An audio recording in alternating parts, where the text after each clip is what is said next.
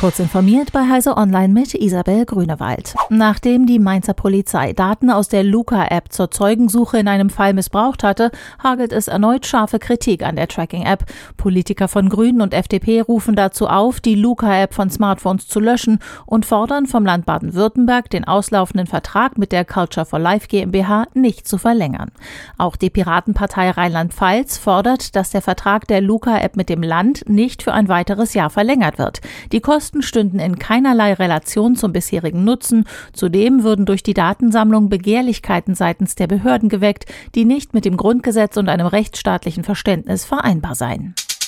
Das Atomkraftwerk ISA 2 zwischen Landshut und Dingolfing ist wegen einer Störung am Sonntag kurzfristig abgeschaltet worden. Grund hierfür sei eine Leckage an einem Regelventil im Speisewassersystem des sekundären Wasserdampfkreislaufs, erklärt Betreiber Preußen Elektra. Der austretende Wasserdampf enthalte keine Radioaktivität. Die Stromversorgung sei trotz der Störung sichergestellt. Für solche Fälle werde entsprechend vorgesorgt. Für die Bevölkerung bestehe keine Gefahr. User von Apples proprietärer Nachrichten-App berichten aktuell über ein störendes Problem, das ihre Privatsphäre tangieren kann. In verschiedenen Foren heißt es, dass die iMessages-App auf iPhone oder iPad teilweise automatisch Lesebestätigungen zu eingetroffenen Nachrichten verschicke, obwohl die Funktion explizit deaktiviert wurde oder niemals aktiviert war. Wie häufig das Problem auftritt und was es konkret auslöst, ist bislang unklar.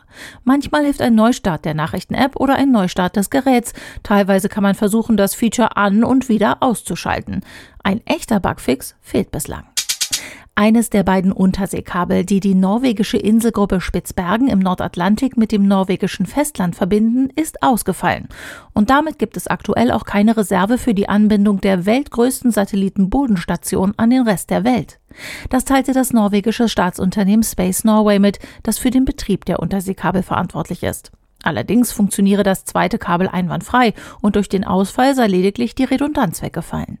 Zur Reparatur brauche es nun ein spezielles Kabellegeschiff. Wie lange das dauert, ist noch unklar.